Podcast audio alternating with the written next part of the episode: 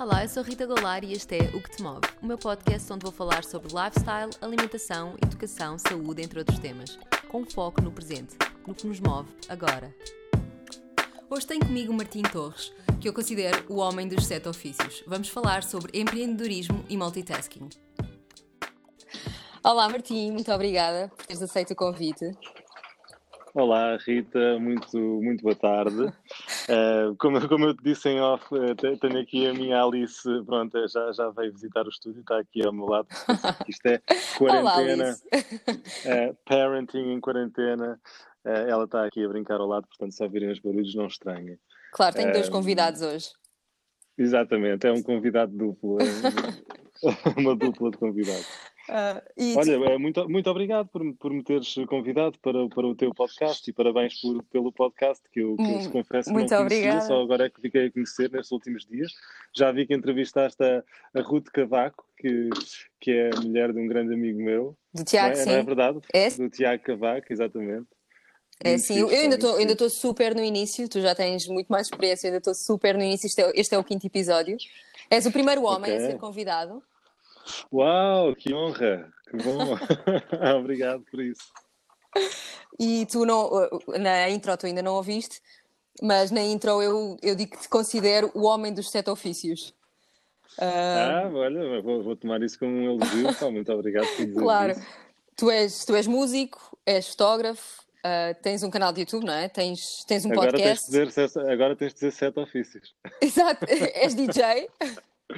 Ainda me falta. DJ, é preciso- verdade. preciso- Eu não sei se tu és ator ou não. ou- Também, Tinha- também, também, faço- não é? também tenho umas minhas participações nas novelas e em alguns, em alguns pequenos filmes, eh, sobretudo anúncios, mas, mas algumas novelas também. Portanto, deixa-me ver. Um, dois, três, quatro, cinco. Faltam dois. Podes chouriços eu- com, eh, com produtor musical, editor de vídeo, fotógrafo. eh, podes dizer que eu sou eh, pai, é um ofício. É um não ofício. é? Não. Sou pai e falta um outro, já dissemos. Acho que já Eu acho que já, acho que já passámos. Na verdade, Já que já passámos passámos. Eh, pois é. Mas o que- Olha, ia-te só aí- perguntar- Alice, Alice Claro. querida, o pai está ao telefone. Querida, deixa só o pai falar ao telefone. Depois o pai já vai brincar. Podes ficar aqui, sem fazer barulho. Desculpa, Rita, vamos, vamos a isso. Sem problema. Ia-te perguntar, o que é que tu, o que é que tu estudaste? Uhum. Assim, oficialmente, é, estudaste música? Sim, é uma boa pergunta porque na verdade passei por, por muitas coisas. Eu, eu comecei por. eh, Foi, foi cedo que eu descobri que queria. que eu consegui convencer os meus pais, assim é que que, que queria ir para a música. Eu, aos 16 anos, eh, fui para. hum, 16, 17 anos, fui para a ETIC, que é uma escola eh, Sim, sim. pronto, aqui em Lisboa, uma escola profissional, onde completei o curso de Música e Novas Tecnologias que era um curso muito completo porque abrangia hum, aulas de instrumento, com formação de, jazz, e também aulas de produção musical, portanto, gravação de estúdio, a- acústica, hum, computadores, enfim, tudo o que tinha a ver com, com maquinaria e, e produção de, de áudio. Portanto, era um curso muito completo. E logo quando eu terminei o meu 12 ano já estava, entre aspas, apto para, para o mercado de trabalho. Um, e aliás, já nessa altura já tinha muito trabalho como, como baixista. Eu comecei, comecei a trabalhar cedo na. Mas já, já tocavas? Já tocavas? É, já ou- tocava, Antes disso eu para a logo- já tocavas, ou não? Não, eu já tocava, mas não profissionalmente. Mas ao longo do curso fui, pronto, um, a malta gostava de tocar comigo, foram-me chamando e comecei logo a fazer muitos gigs. Eu, aliás, eu arranquei, eu arranquei logo de cima, porque arranquei logo com uma banda muito grande que fazíamos. Era banda de bares, era uma banda de covers, mas era assim muito requisitada, porque na altura fazíamos um tributo ao Jamiroquai, pá, que Uhum. estava muito na moda na altura. E, e então marcavam, tipo, tínhamos imensos concertos. Eu tocava quinta, sexta e sábado todas as semanas, portanto, ainda a viver em casa dos pais. Já, já, Onde é que tu tocavas na altura? Era em que baixo? Olha, havia, havia, hum, tínhamos uma residência que era um bar, que era o Link Bar, uma coisa no Jardim do Tabaco, ao lado do, do Musicais. Não sei se isto diz alguma coisa, estes nomes. Mas ali Esses no Jardim do não. Tabaco. O Jardim do Tabaco é uma coisa que havia ali para os lados de. Era para Santa Apolónia, um bocadinho antes de Não, Santa isso eu sei, eu Apolónia, sei. assim. Isso, isso, isso sim, isso eu sei. Não conheço por acaso o, o, nome- o bar, não conheço, mas, mas o Jardim Opa, da é um Tabaco, bar sim. que já não existe, é um bar que já não existe. Pá, sei lá, era, eram bares da, da altura. Pronto, é, Os fazíamos não, aqueles- também passámos pelo Chafarix, embora não, não, éramos, não éramos residentes lá. Mas dois membros da banda eram madeirenses, então a gente voava muito à Madeira também, estávamos assim sempre a. Uh, fazíamos tudo pelo, pelo país, íamos tocar a, aos bares de, de, por aí fora, pelo país fora. Hum. E portanto já tinha muito trabalho nessa altura. Um, e como é que foi para os teus pais quando, quando começaste? Mas depois, nos, os meus pais, uh, não, eles, eles, eles, durante o primeiro ano não não não estavam não estavam muito confiantes, mas depois quando quando me viram a trabalhar e a, a ver as pessoas a chamarem começaram a acreditar que eu se calhar podia fazer daquilo vida e então apoiaram-me imenso, eh, sobretudo a minha mãe. Nesse nesse sentido. Uh, depois depois da, acabou a, o, o décimo segundo. Eu fui ao Porto por na altura o Porto eh, era a única escola que tinha, era a única cidade que tinha uma, uma escola superior com um curso de jazz, uh, na Foi, ESMAI. Sim, na ESMAI, sim. ESMAI, Escola Superior de Música e Artes do Espetáculo, uh, e eu fui para lá, mas o curso de jazz era, era, era tramado de entrar porque só, só tinha duas vagas por cada instrumento, e o meu instrumento era eu tocava baixo elétrico, mas para entrar no curso de jazz era contrabaixo, claro. Contra, contrabaixo. E então tive que. Não entrei à primeira, uh, só entrei à segunda. E, então, e entretanto, vez, como não entrei no primeiro ano de, de jazz, inscrevi-me no curso superior de produção e tecnologias da música. Portanto, eu fiz dois cursos superiores. Comecei com o de, de produção e tecnologias da música e só uns anos mais tarde é que entrei em jazz. Um, tudo na ESMA. E depois voltei para Lisboa, pedi transferência para acabar o curso de jazz na Superior de Música de Lisboa quando abriu, pois? Uh, quando abriu, até porque na altura eu comecei a, a trabalhar num programa de televisão chamado 5 para a meia-noite. Um, que ninguém conhece. Foi um programa que depois, que depois foi crescendo, crescendo, crescendo e acabou por se tornar uma coisa, uma coisa grande. Mas, mas no início era uma, era uma coisa pequeninita, começou na RTP2, uh, ah, só depois é que passou para a RTP1, portanto aquilo foi crescendo. Mas eu, e, aliás, eu na altura Uh, o Nilton convidou-me para ir para o, para o, programa e eu estava indeciso porque eu, eu, vivia no Porto e então tinha que fazer piscinas para Lisboa quase todas as semanas. E aquilo era uma coisa que, que, não me pagava muito, quer dizer, e eu não, não, não, percebia bem se aquilo, se aquilo podia ser uma, uma, uma coisa com longevidade, não é? Mas quando percebi que sim, pá, eh, percebi que, aquilo, que o programa era, era uma coisa que ia crescer e, e o Hilton estava a ser uma pessoa incrível, e então na segunda temporada mudei-me definitivamente para, para Lisboa. Portanto, o meu percurso académico acabou mais ou menos por aí. Depois comecei a ter tanto trabalho que já, que já não consegui acabar mais nenhum curso. claro. E a, a música hum. continuou a ser uh, o main event? Ou... Uh, sim, a música foi sempre o main event, porque nessa altura depois também aconteceu uma coisa que foi conheci uma pessoa muito importante no meu percurso chamada B Fachada, uhum. um, um, autor e compositor português que, que escrevia canções.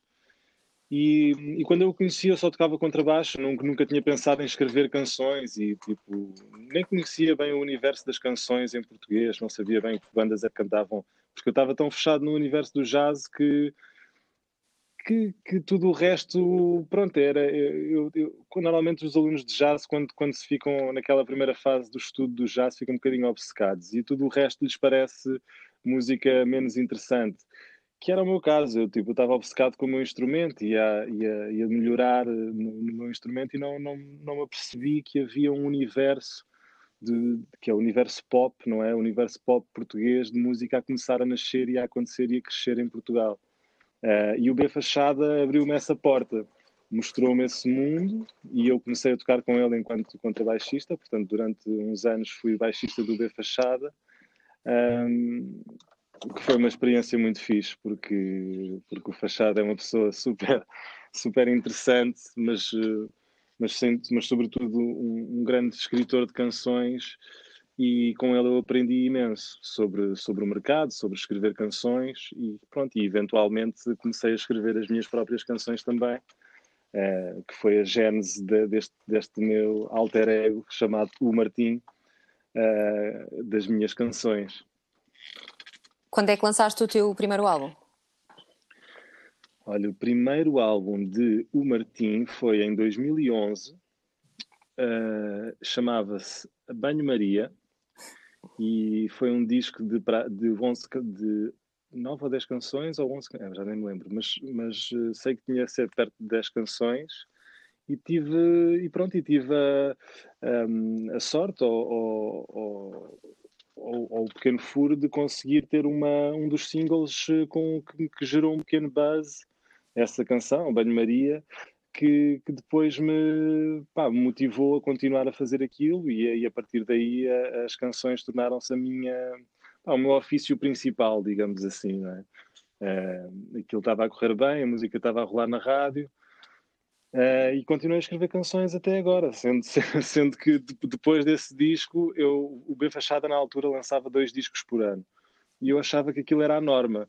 Então comecei também a gravar mais canções e a lançar discos assim uns em cima dos outros, mas foi um tiro no pé gigante porque uh, porque acabei por não aproveitar bem o primeiro disco, depois cometi alguns erros em termos de estratégia, de marketing, eu sempre fui muito impaciente e por isso por isso a minha carreira como como compositor cantor foi autossabotada, assim. Mas o nosso país também é pequeno, não é? Dois álbuns por, por ano. Uh, depois há toda a questão das rádios, não é? De, de, das rádios apoiarem ou das, das labels. Eu não saberás tu melhor que eu, mas se calhar também foi, foi um bocado isso, um conjunto de. Sim, é, é, é, não, é, não é fácil, é claro que o nosso país é pequeno mas eu, mas eu percebi mais tarde e, e entendo agora que quando, quando as canções são boas, elas acabam por encontrar o seu caminho. O que aconteceu comigo foi que uh, comecei a, a, fazer canções, a, a deixar canções a meio, sabes? Como dizia o Fachado. Ele, ele, dizia, quando eu escrevia as canções, dizia, pá, tens aqui coisas boas, mas tu tens que acabar as canções.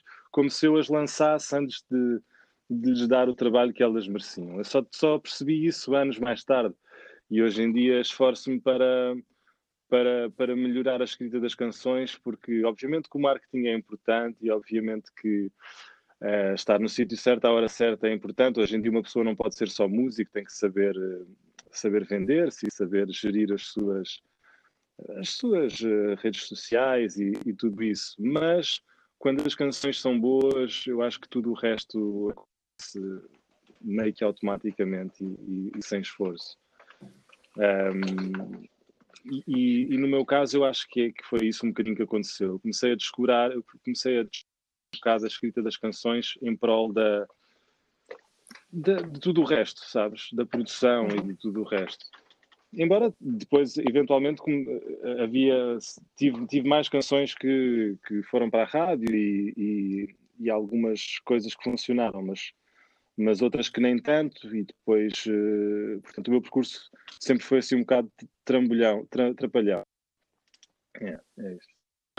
Mas ao mesmo tempo, enquanto estavas a, a, ou seja, enquanto estavas a preparar os teus álbuns, a lançar os teus álbuns, continuaste a fazer produção, fotografia ou, ou não?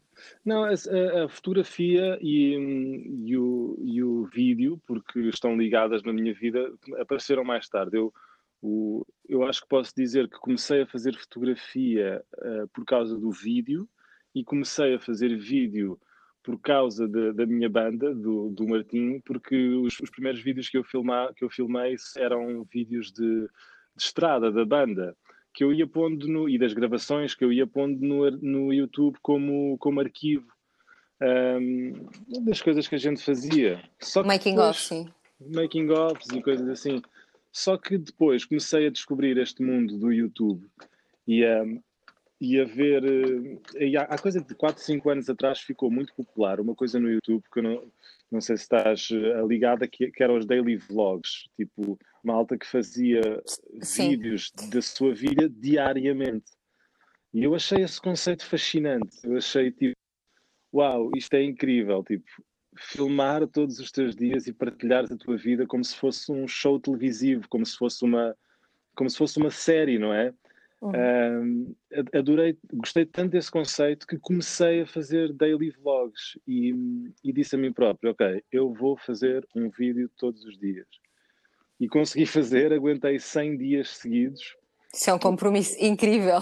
Opa, foi, foi uma loucura, porque, porque às tantas, talvez tenha falhado um ou dois, mas eu, mas eu orgulho-me de dizer que foram praticamente 100 dias seguidos, porque, mas é uma loucura porque tu às tantas já nem, já nem sabes bem o que é que estás a filmar, tipo, já tens dias em que não fazes nada, em que filmaste uma ida ao supermercado só porque tinhas que fazer um vídeo naquele dia. Uh, pá, mas ao mesmo tempo, filmar um vídeo todos os dias dá-te uma estaleca gigante enquanto, enquanto videógrafo, mas sobretudo enquanto editor também, porque se tens que editar um vídeo todos os dias, tens que aprender a editar rápido e tens que saber mexer no, no Final Cut, que foi o software que eu escolhi para, para fazer os meus vídeos. Uh, e portanto, eu acredito que nesse, nesses 100 dias eu dei um grande salto enquanto, enquanto videógrafo e enquanto editor.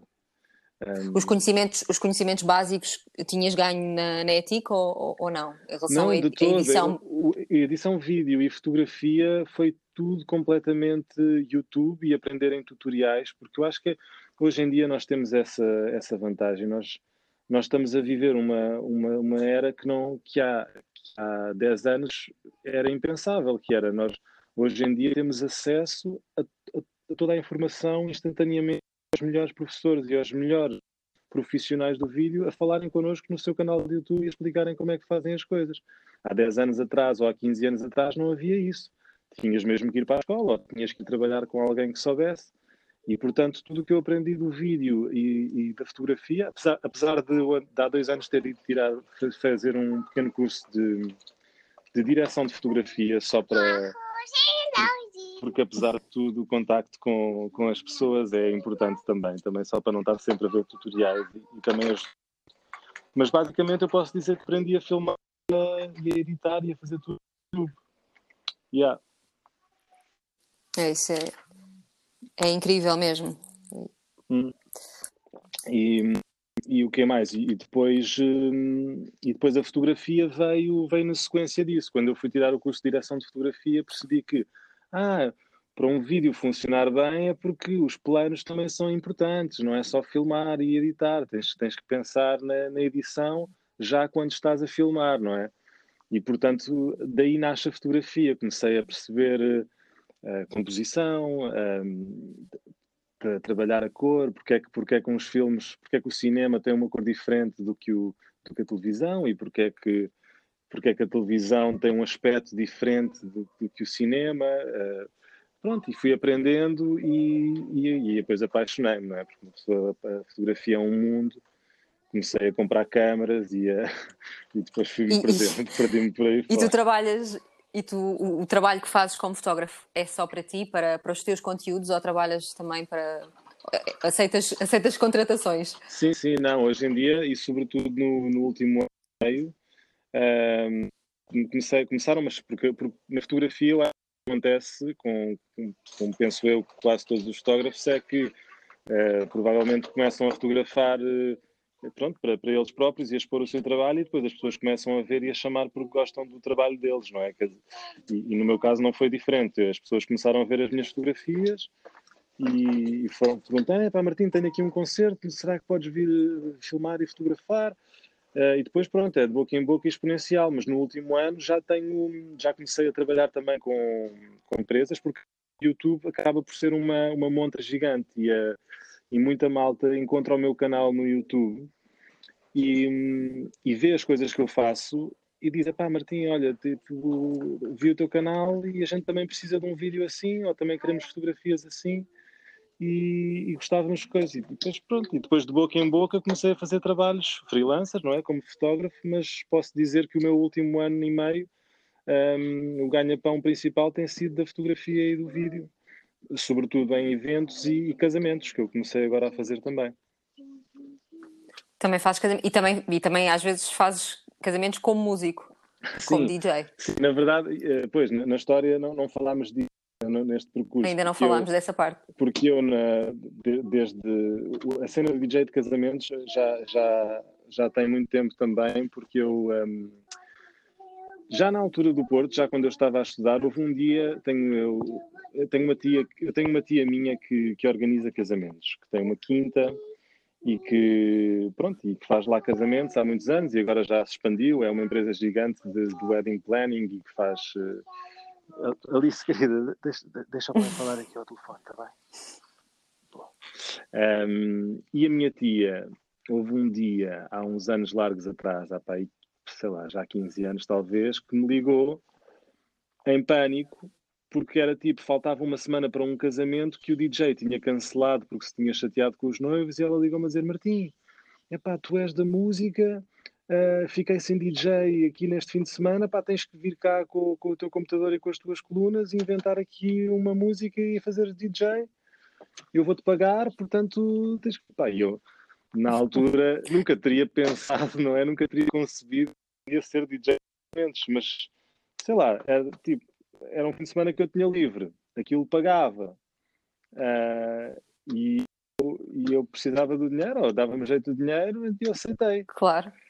Claro. Fui fazer, diverti-me imenso, não me custou nada, as pessoas adoraram e, e, acabei a noite com, com uma nota no bolso, já não me lembro qual é que foi o cachê na altura, não deve ter sido muito, imagino para uns 200 euros ou assim uma coisa pequena, mas pensei, aí, isto é uma coisa que, que muito e que se calhar pode, pode ser um bom, um bom business para eu, para eu criar. E então, eu tenho sempre esta cena, que é, quando começo a fazer uma coisa, mesmo com a fotografia, quando comecei a fotografia, comecei logo, fiz logo um site e promovi-me como fotógrafo e não sei o quê, porque sei que isso já era trabalho. E na altura, o DJ de casamentos foi a mesma coisa. Eu fiz aquele casamento e pensei, ok, vou fazer uma empresa em que vendo isto e vou criar o meu branding. Então inventei um nome, que era o M Towers, porque eu sou Martim Torres, então inventei... inventei um nome de uma empresa, M Towers, uma empresa que não é empresa nenhuma, é uma página, mas para todos os efeitos é a minha empresa. É, é a tua marca, é a tua marca. O meu branding, eu já na altura não fazia ideia do que era o branding, mas já tinha criado o meu, o meu próprio branding. Criei um site, criei um e-mail, aqui, uh, e falava com, e comecei a, a, a lidar com, com noivos e com noivas como se eu fosse uma empresa gigante mas era sempre só eu. e então... mas trabalhavas com a tua tia ou sozinho? A minha ou... tia continuou a sugerir-me a alguns noivos, mas depois, de boca em boca, os noivos iam-me contactando individualmente. Eu deixava cartões, depois também, nesse, nesse aspecto, eu, eu sempre fui. Sempre soube jogar com, com o marketing e, sempre, e logo no segundo casamento onde fui já tinha cartões de visita, já tinha, já tinha um autocolante com o logo da, da minha cena no, no computador, Uh, já, já tinha comprado um PA, portanto comprei logo porque percebi que, espera aí, se eu alugo um sistema de som a 200 euros um, ehm, e consigo vender aos noivos por, por uh, e, e, ou melhor, se eu estou a, a, gastar dinheiro a alugar um sistema de som por 200 euros, eu se calhar invisto, gasto 700 num e depois faço três casamentos e já pagou e isto, isto já me já me já compensa, rendeu, claro. não é? Já rendeu. E comecei a perceber isso, então comecei a investir cada fazia, investia logo. E comecei, e hoje em dia já tenho PAs, que fui trocando, tenho três PAs grandes, de luzes, tenho tudo.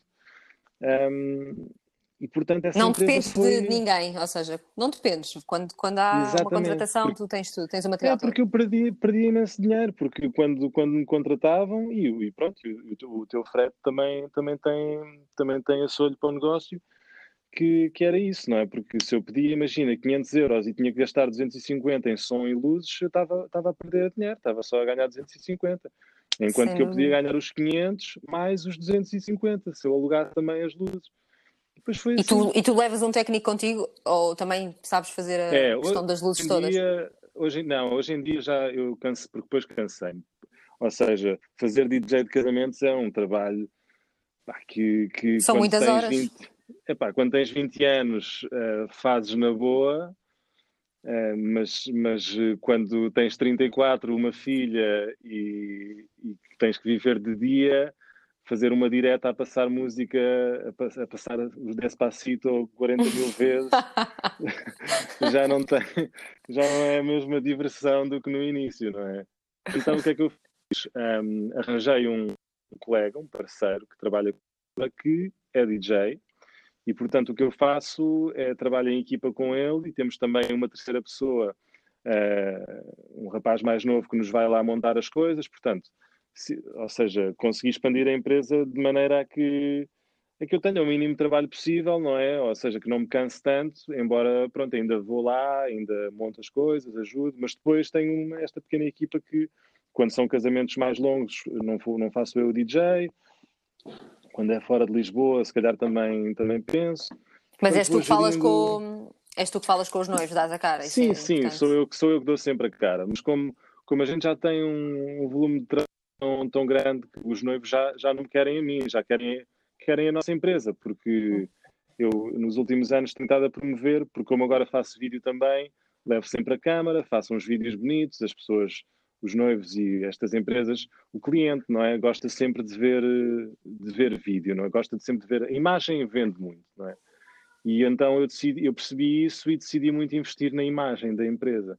Ter uma boa página de Instagram, todos os casamentos, criar eh, conteúdos, uh, mostrar os, os músicos, uh, mostrar, mostrar o DJ, mostrar o DJ a atuar, mostrar o trio de jazz, um, que a gente vende muito também, o que se vende mais até no, no casamento já nem é o DJ, é o trio de jazz que entretanto a gente foi fazendo. Aliás, o Fred já, já fez vários casamentos comigo Sim. Um, porque nós conseguimos gerir eh, uma equipa de músicos que pode ir, pode ir rodando, não é? E, e então a, as pessoas que nos contratam já sabem que, pronto, que não é propriamente só eu, é, é, é o conjunto de, de, de, tudo. E tu já estavas a dizer que tens, a, ou seja, tens página para página de Instagram e site para, para essa empresa, tens para a fotografia, para a fotografia também? Sim, eu. eu quantas a minha pergunta é: quantas, quantas páginas é que tu geres nas redes sociais? Isso também dá um trabalho imenso. Sim, eu neste momento faço a gestão de para aí 5 ou 6 páginas, porque são. Uh, vamos lá ver, porque eu para além de. Eu para além, de, portanto, tenho a empresa de, de, de música para casamentos, não é? M Towers Musical Events, que é uma depois o ramo da fotografia para casamentos, que se chamava M Towers Photography, mas um, segundo, depois fui, fui, consultar colegas meus, uh, também fotógrafos que fazem isto há muitos anos, que me recomendaram que o meu nome fosse o meu branding enquanto fotógrafo, porque é, é uma estratégia mais simples, as pessoas sabem, conhecem pelo trabalho, Martim Torres, eu agora o meu site de fotografia chama-se Martim Torres, .com em vez de M Towers Photo, porque, pronto, porque assim escolhi. Portanto, essa é a segunda, segunda página, portanto temos a M Towers Musical Events, música de casamentos, Martim Torres Foto, o fotógrafo Martim Torres, não é? Um, a minha página de artista, o Martim, onde eu promovo a minha música. Um, tenho uma, uma agência que agora, eu nos último, no último ano criei uma agência também com os colegas meus, um, de, de, artistas independentes, que é a Flor Caveira Agência, portanto também faço a gestão uh, em parceria com, com os colegas dessa página. Tenho um, um, um podcast uh, que começou há seis meses atrás, se não me engano, ou cinco meses, sobre desenvolvimento pessoal, chamado Maus Hábitos. Uh, e esse aí também faço a gestão da, da página, embora estamos, estamos um bocadinho pouco ativos no, no Instagram. E estou-me a esquecer de qualquer coisa. se, eu, se, eu, mudar aqui a aplicação, isto vai abaixo, não? Uh, eu acho que não. Não tenho a certeza. Bem, não, não vou arriscar, mas, mas, pronto. Eh, mas é assim, a gestão do, de, de, redes sociais não, não é uma coisa que, que me. Ou seja, eu tenho, eu tenho o meu dia mais ou menos. Eu sou um bocadinho obcecado com, com organização e com. os meus amigos até gozam um bocadinho comigo com o meu OCD. E, portanto, eu, eu tenho, tenho o meu dia mais ou menos dividido para tarefas e então há uma, há uma parte do meu dia que é só para as, para, para as redes sociais e para esta gestão. Portanto, eu tento fazer. Eh, e embora agora com, com esta história da pandemia, eh, as páginas de, dos eventos estão, estão um bocadinho paradas. Uh, sim. Mas, mas, pronto, mas faço a gestão de, de, de, tudo isto.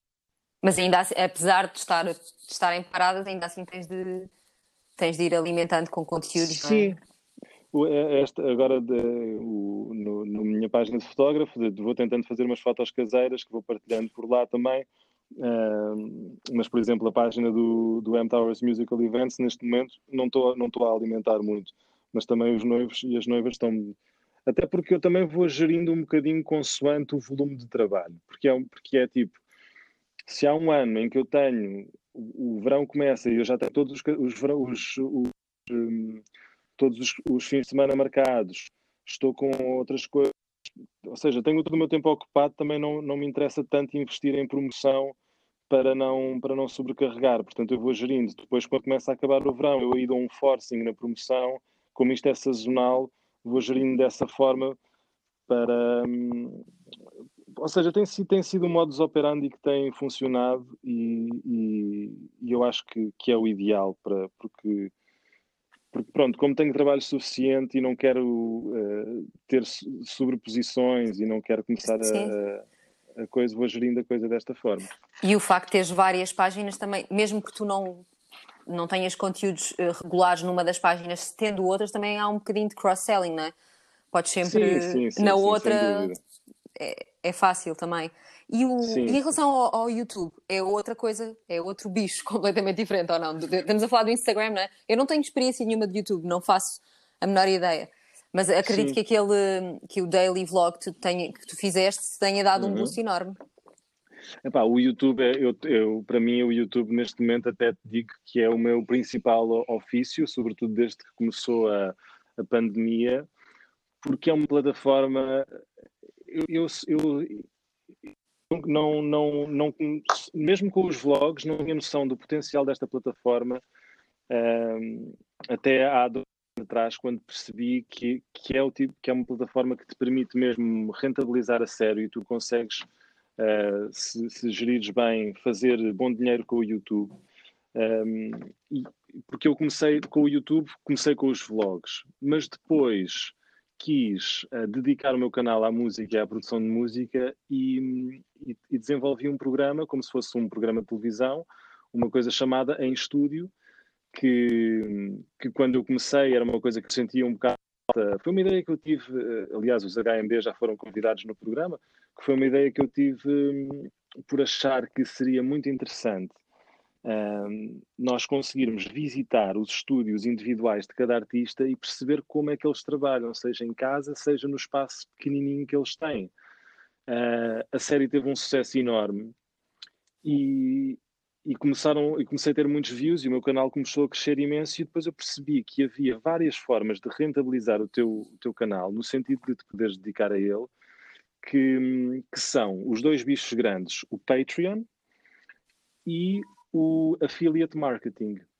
O que é que é affiliate marketing? Affiliate marketing não é nada mais do que, uh, portanto, traduzido à letra, o mercado de afiliado. E o que é que é um afiliado? É nada mais, nada menos do que eu uh, trabalhar com uh, lojas online que vendem equipamentos ou produtos que se possam encomendar, ou mesmo produtos digitais, uh, colaborar com eles no sentido de eu gerar uh, vendas para eles e ganhar comissões com isso. Como é que isto funciona?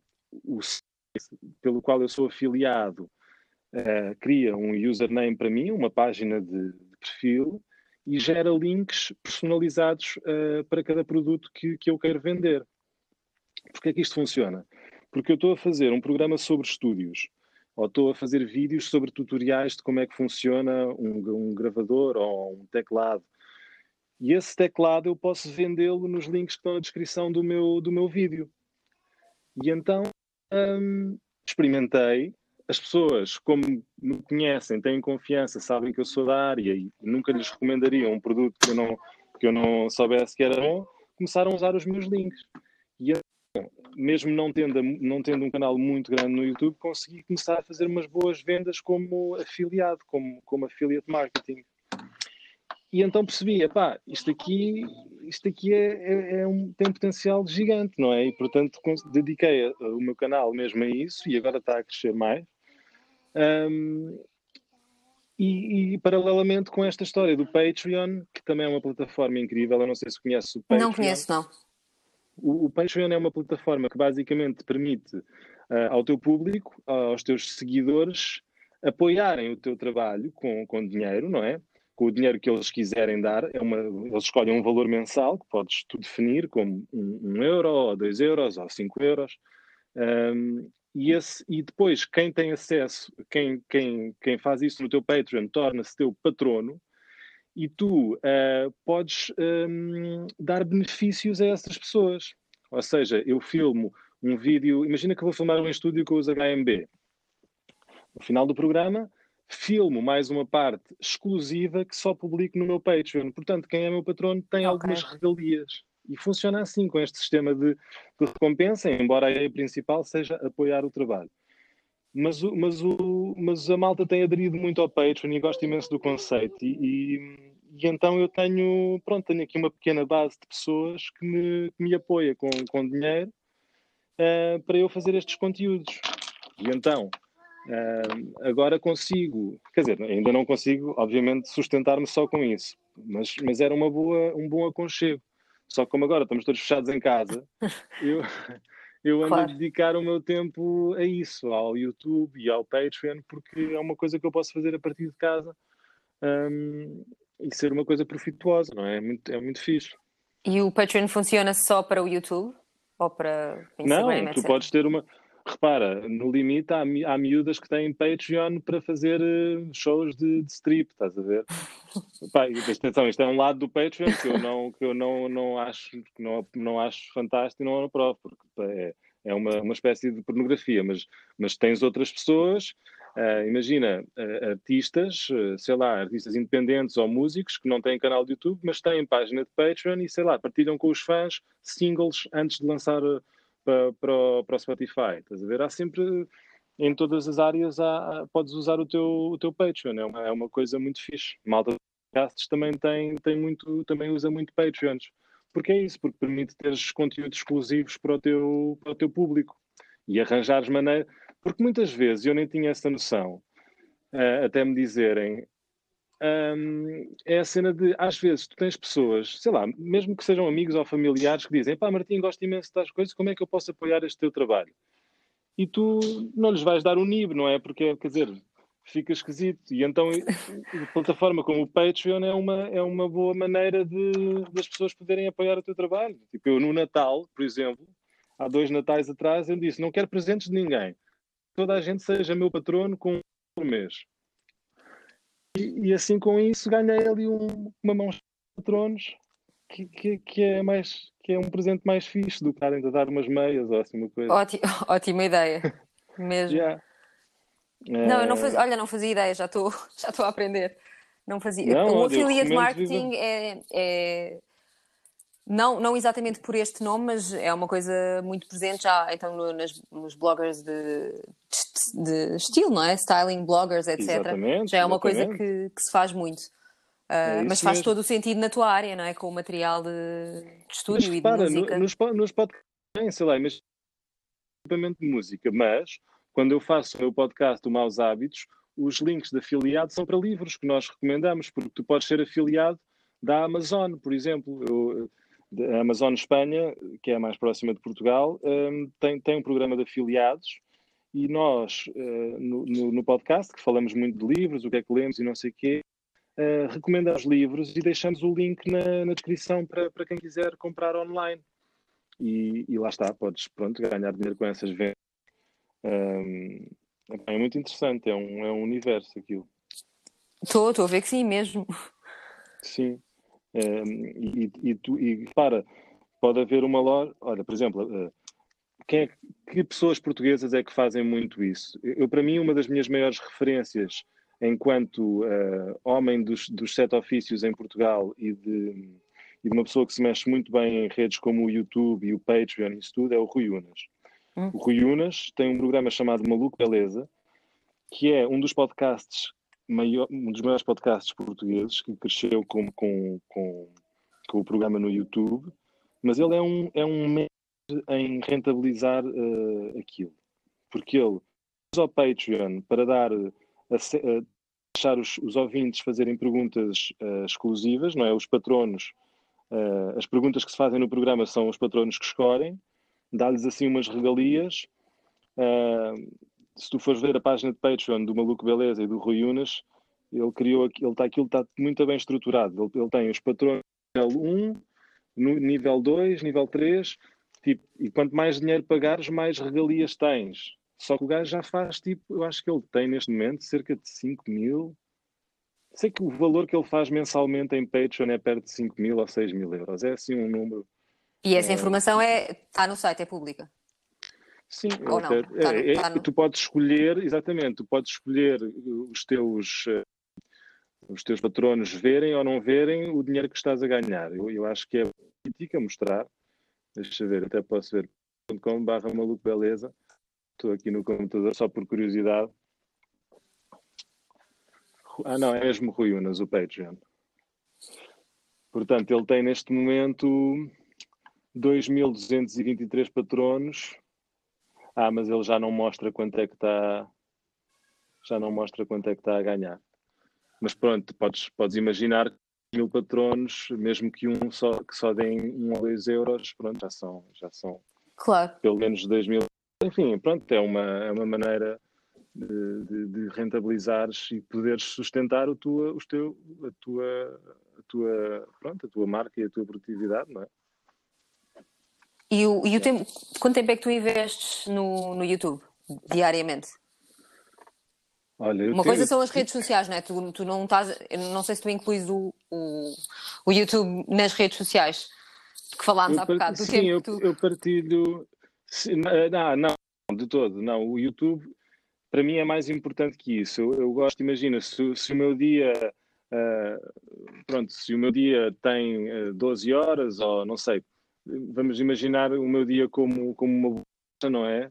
Eu diria que um, até, até mais fácil do que isso é eu dizer-te como é que é um dia, um dia meu habitual, porque eu tenho. Uh, tento sempre dividir cada parte do dia, cada coisa, pelas seguintes razões. Vou aqui o meu, o meu journaling, que é. Uh, eu vou, vou, explicar o conceito primeiro e depois digo-te como é que é o meu dia. Eu já percebi que eu sou uma pessoa que funciona melhor de manhã, ou seja, a, o meu cérebro criativo, a minha, a minha parte criativa do cérebro e o meu e, e, e a minha criatividade são melhores de manhã. Tenho, pronto, sou uma morning person, digamos assim. Então, eu também. Então gosto de dedicar a primeira parte do meu dia à, à escrita criativa, a, a escrever canções e a, e a trabalhar este meu lado de, de autor, não é? De fazer músicas. Porque, como agora ponto para o início da conversa, eu estou a tentar escrever melhores canções, então tenho andado a estudar songwriting e, e a fazer exercícios de escrita criativa para, para escrever as canções. Portanto, essa parte eu deixo de manhã, ou seja, quando eu acordo, faço minha pequena rotina, vou à casa de banho, bebo água, uh, faço, tenho ali uma meia hora de nada só para abrir as janelas e não sei o quê, e depois sento-me, antes da Alice acordar, na semana em que ela está comigo, um, a escrever, faço uns exercícios de escrita, escrita, escrita, ai, escrita criativa, uh, de 30 minutos estou a fazer eh, escrita criativa. Depois disso, dedico-me a escrever um pouco de canções, não é tocar nem coisa, é só escrever. Um, letras, estás a falar de, de, letras ou escrever? Falar de, le falar de letras, falar uhum. de desenvolver uma ideia. Quando nós escrevemos, temos uma ideia, é fácil ter ideias, temos ideias em todo lado. Andar na rua, tenho uma ideia, tomo nota dessa ideia. Mas depois há uma parte que é necessária, que é desenvolver essa ideia, e essa é a parte difícil. E portanto eu dedico as minhas manhãs a isso a ser criativo e a desenvolver ideias. Depois, uh, o fim da manhã é ao exercício físico e ao exercício uh, físico de tocar contrabaixo e baixo. Tiro sempre meia hora, 40 minutos para cada uma das coisas, para treinar, fazer um bocadinho de instrumento. E depois almoço. Um, aliás, antes do almoço, respondo aos e-mails e às mensagens. Eu, eu tenho esta cena de nunca responder aos e-mails Uh, ou melhor, de responder aos e-mails só uma vez por dia, tentar concentrar tudo num sítio, porque eu tinha o hábito de ver os e-mails ao fim do dia. Pá, isso é terrível porque deixa-te deixa -te, deixa -te estressar antes de ir para a cama com assuntos por resolver, ou porque se é um e-mail que te exige mais tempo, vais para tempo e vais ficar estressado. Um, e então a minha rotina diária passa por responder aos e-mails todos e mensagens antes do almoço. Almoço e depois, as horas a seguir ao almoço, uh, pode haver uma cesta de meia hora, às vezes há com, com a Alice, eu tento, tento se tiver sorte. se tiver sorte. Mas se não, uh, vou, vou diretamente para o YouTube, ou seja, dedico as horas depois do almoço, que é as horas em que ainda estou com energia, um, energia, mas que já não preciso de tanto trabalho criativo, a filmar e a editar e a publicar, ou neste caso agora, este, este, nesta nova temporada, a fazer os meus streamings, as minhas entrevistas em streaming. Tipo, hoje estou a fazer, mas amanhã, às, às 15 horas, vou entrevistar um, o músico, o Firmino dos Cassete Pirata, e uhum. tentado a fazer isto, já, já é o quarto episódio que vou fazer em streaming e tem corrido muito bem. Portanto, o YouTube, pelo menos 3 horas por dia eu dedico ao YouTube um, à gestão, as ideias que tenho de vídeos para fazer o vídeo e a editar e a publicar e um, pronto, e a tudo e a, e a partilhar nas redes. Uh, que depois, pronto, quando eu estou a partilhar as coisas, depois há aquela, há aquela horinha em que eu a seguir a, a isto, já são 5 da tarde, na hora do lanche, aqui já pego um bocadinho nas redes sociais, que é quando quando o meu cérebro já está meio cansado para, para fazer coisas, aí é que eu vou às redes sociais. Um, pronto, e normalmente é, é, mais ou menos isto um dia, um dia meu. Assim eu consigo todos os dias trabalhar a minha música, trabalhar o YouTube, que, é, que eu espero que um dia seja o meu ganha-pão principal, e pronto, e depois eventualmente teria a noite livre para, para ter que esperar algum espetáculo, algum concerto ou alguma outra coisa. E falando, ouvi agora a Alice falando um bocadinho na Alice. A Alice tem, já, tem, já fez os dois anos. Ou ainda tá, deve estar já fez. Três, fez, já fez, três já fez três, claro, já fez três. Ela é da idade, é praticamente a idade, é um bocadinho mais velha que o Romeu. Que o Romeu, é exatamente. É verdade, ela yeah. tem, tem três. Como é que, três, como é que isso mudou a, assim, não estou a falar em termos gerais, não é? E, uh, estou a falar mesmo em termos profissionais, como é que isso alterou? Uh, afetou, ah. potenciou o teu percurso? Eu acho que o primeiro instinto seria dizer que afetou, mas se eu for uh, honesto, eu acho que, que, que, potenciou, porque quando tu tens um quando tens uma filha ou quando tens um filho ou quando és obrigado a gerir o teu tempo para tomar conta de alguém, és obrigado a gerir o teu tempo de forma pá, muito rigorosa. E, e então a Alice trouxe-me isso. Faz com que eu cedo para poder ter horas de manhã para fazer, faz com que eu uh, organize o meu tempo ao ponto de eu conseguir fazer as coisas que tenho a fazer quando ela está a dormir a e conseguir trabalhar uh, com ela cá. Obriga-me também a tomar melhor conta de mim, porque para tomares conta de alguém tens que estar bem, não é? Tens que as minhas saídas à noite decresceram brutalmente, uh, os meus dias de preguiça pararam porque, porque agora tenho que usar o meu tempo. Portanto, se eu olhar, uh, se eu for sincero, eu acho que ter um filho potencia, potencia de, de, de, uma maneira que tu não gostas, não é? Porque te obriga mesmo a fazer as coisas, mas no fim do dia é, é, é muito positivo. Faz-te querer ser melhor, não é? E faz-te querer ser melhor, sim, sem dúvida.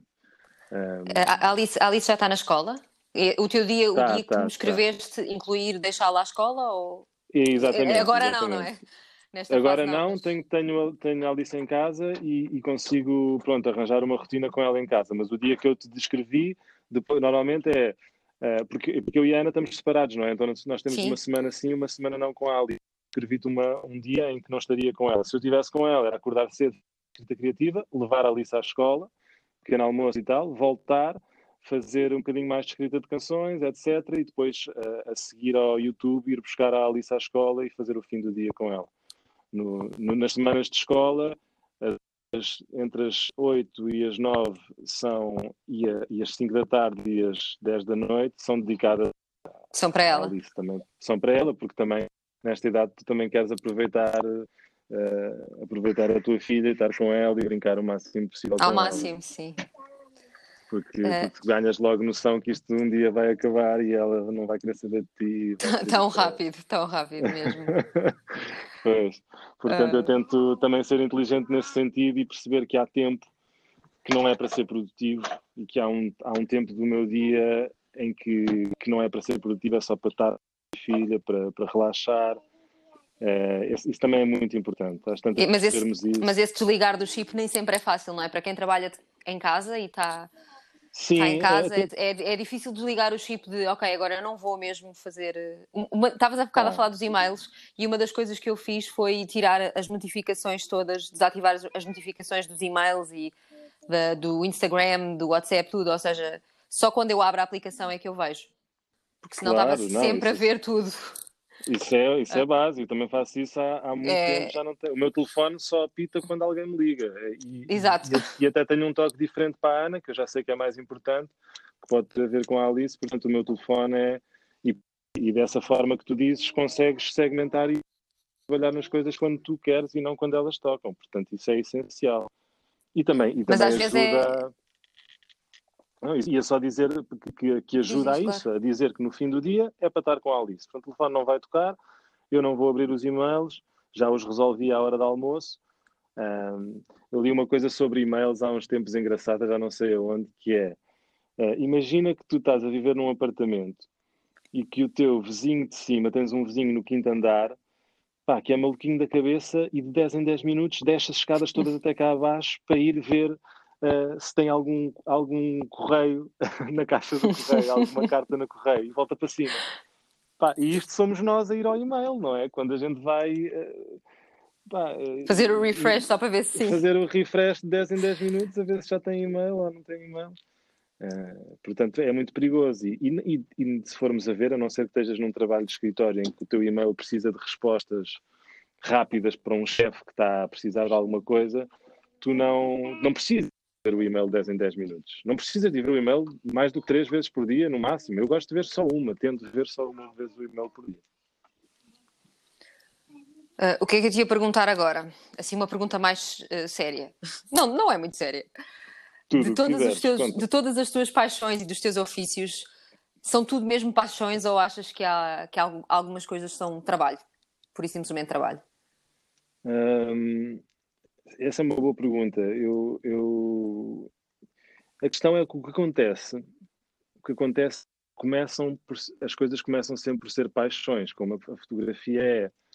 Mas às tantas dás por ti a fotografar um, um almoço de um evento, de um congresso, uh, porque alguém te recomendou e de repente dás por ti com a câmara na mão, numa coisa que era a tua paixão e que estás agora a fazer por dinheiro e estás num contexto completamente estranho a fotografar um almoço de pessoas engravatadas completamente boring, completamente nada a ver com aquilo que tu começaste por fazer e pensas, como é que isto aconteceu?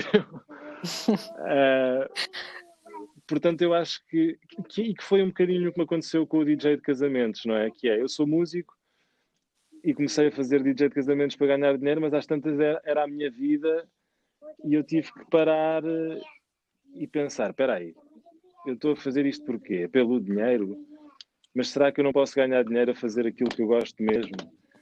Por isso, tento, eu tento sempre ter esse, esse radar, não é? Ter sempre ligado, tipo, espera aí. Mas, por, é, outro, mas por outro lado também é, também é importante ter, ter noção e, e, é, e saber que é trabalho, é real. Nós todos precisamos de, de Sim, dinheiro e precisamos de uma exatamente. subsistência. Portanto, ter, ter também a sorte de fazeres uma coisa que, que gostas, apesar de em certas circunstâncias não ser tão, tão aliciante, à mesma é, é, é, bom, quer dizer, é bom ter noção de que é, é positivo, Epá, no fundo. Claro, claro, claro. claro. E, e, muitas vezes tens, tens que fazer e tens que fazer. Tens de ter, tens de ter comida na mesa e não, não é hipótese. Agora, eu já, eu já, já me dou por.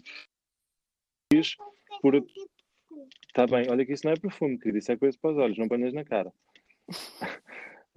um, ou seja, eu, eu, já tenho, eu já, já me sinto muito sortudo por por conseguir pelo menos estar sempre a fazer dinheiro dentro das áreas que eu gosto e nunca ter, ter que ter feito um trabalho de, de escritório, não é? Tipo, houve uma altura da minha vida em que a música não estava a correr bem e eu comecei a pensar, pá, se calhar tenho que ir trabalhar para um, uma empresa qualquer e tenho que ir fazer um, um trabalho de escritório e, e, por sorte consegui, a minha mãe ajudou-me e eu, não, eu continuei na música, insisti e depois as coisas começaram a acontecer outra vez, mas quer dizer, eu não, não censuro as pessoas que, que se calhar tomaram essas, essas escolhas, não é?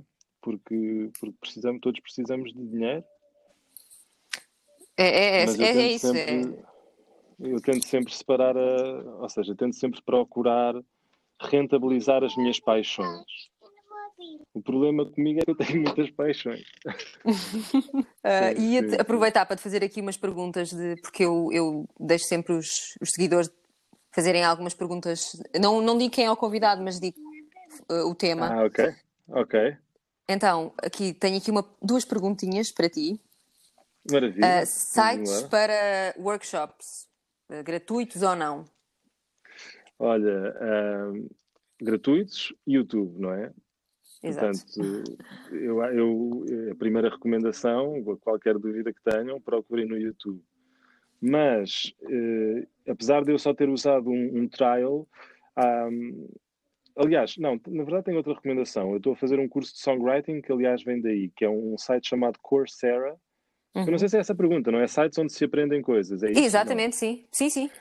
Uh, chamado Coursera, que tem imensos cursos de, é de, de várias áreas. Uh, neste momento estou lá a fazer um curso de songwriting, não é? E é fantástico.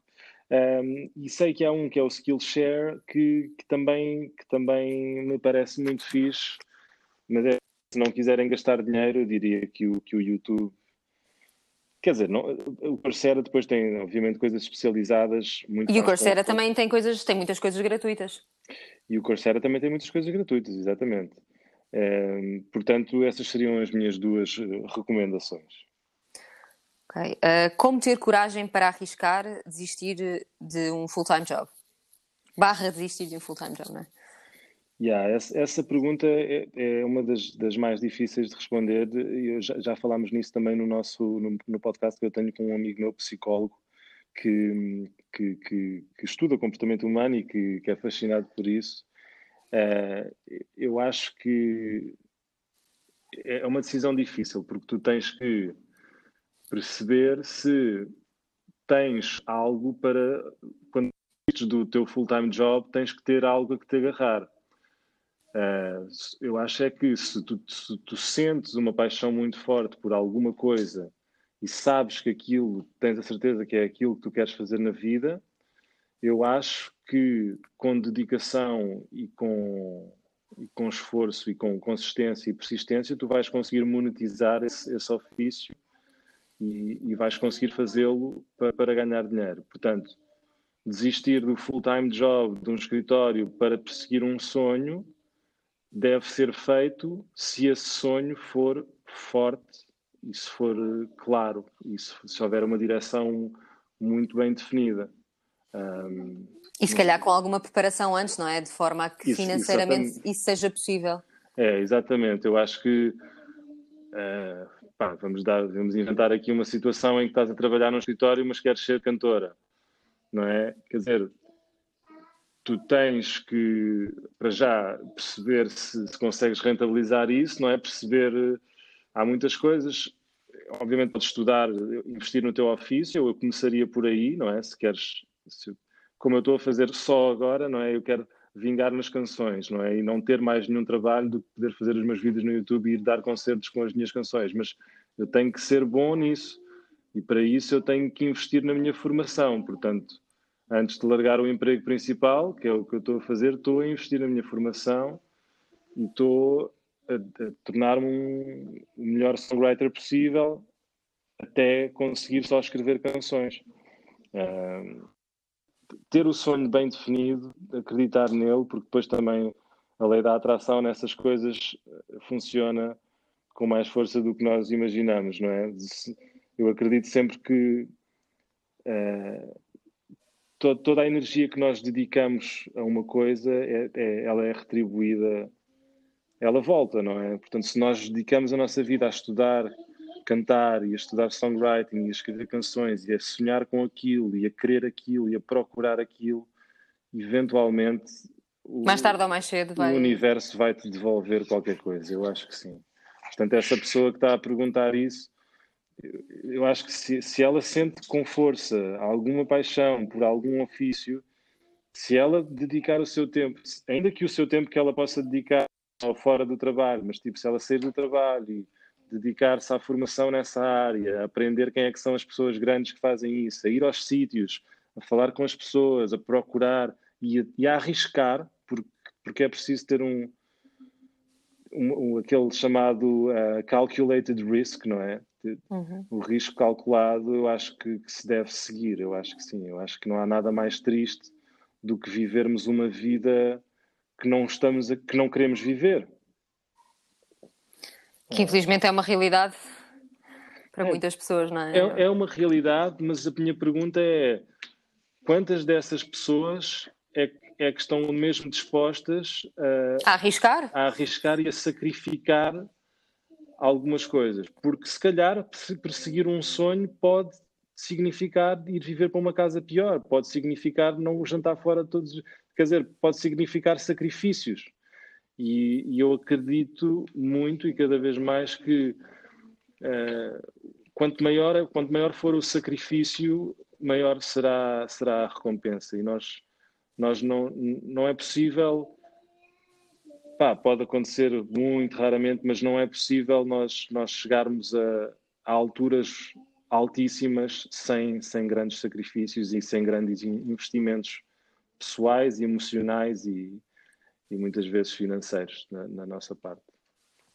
Concordo contigo, concordo. É, yeah, yeah.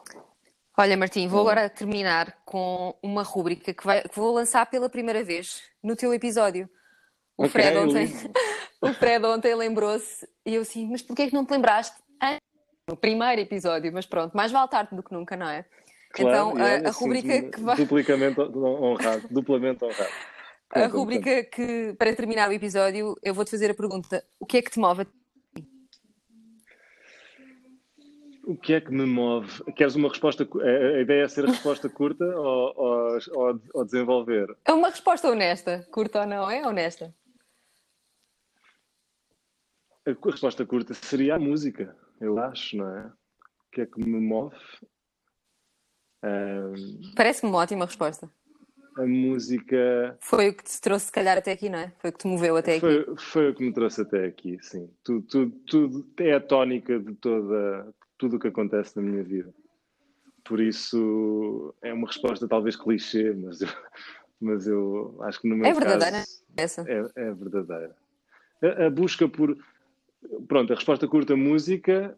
Um, e, e a resposta mais, mais curta e, e, objetiva e a resposta mais um, mais uh, estava a faltar a palavra mais abrangente. Elaborada talvez. elaborada mas não mas curta à mesma seria o crescimento.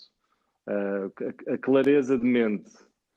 A, a, clareza de mente e o crescimento pessoal e a música. A combinação destas três. Crescimento pessoal música e clareza de mente e pronto, e quando me fizerem esta pergunta outra vez eu vou ter uma resposta mais bem preparada, mas para, para já acho, Não, acho é não. É Ótima resposta. Boa. Martim, muito obrigada, adorei conversar contigo e com a Alice. Sim, olha, Foi... desculpa mais uma vez ter sido uma conversa não. três. Uh, espero, adorei, espero, adorei. Espero não ter sido muito maçador, nem, nem ter, sido, ter sido um e bom muito convidado. Não, muito obrigada pela, pelas dicas. Yeah. Toda a informação depois vai estar no, no Instagram. Maravilha. E muito obrigada, Martim. Muito Obrigado, obrigada. eu, Rita, por me teres convidado. Foi mesmo um prazer uh, uh, conversar contigo. Um beijinho grande e parabéns pelo podcast. Muito obrigada por terem estado connosco em mais um episódio. Já podem ouvir o O que te move também no Apple Podcasts. Se puderem, passem, deixem um review, façam subscribe. Muito obrigada e até para a semana.